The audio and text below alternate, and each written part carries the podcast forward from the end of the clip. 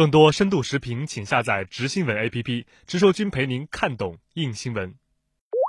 英国《卫报》评论认为，美国的声明意味着白宫为土耳其即将在叙利亚北部采取的行动开了绿灯，实际上是放弃了华盛顿的长期盟友库尔德人。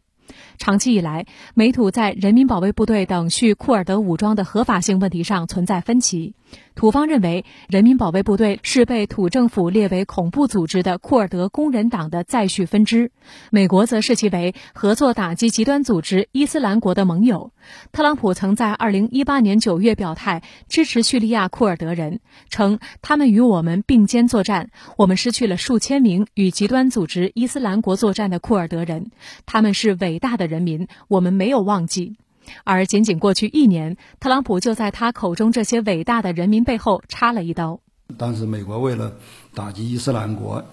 和库尔德武装结成联盟，据说库尔德武装牺牲了一万一千多人，做出了很大的牺牲。现在，伊斯兰国被消灭了，然后美国现在这叫过河拆桥。但是从国际政治的角度来看，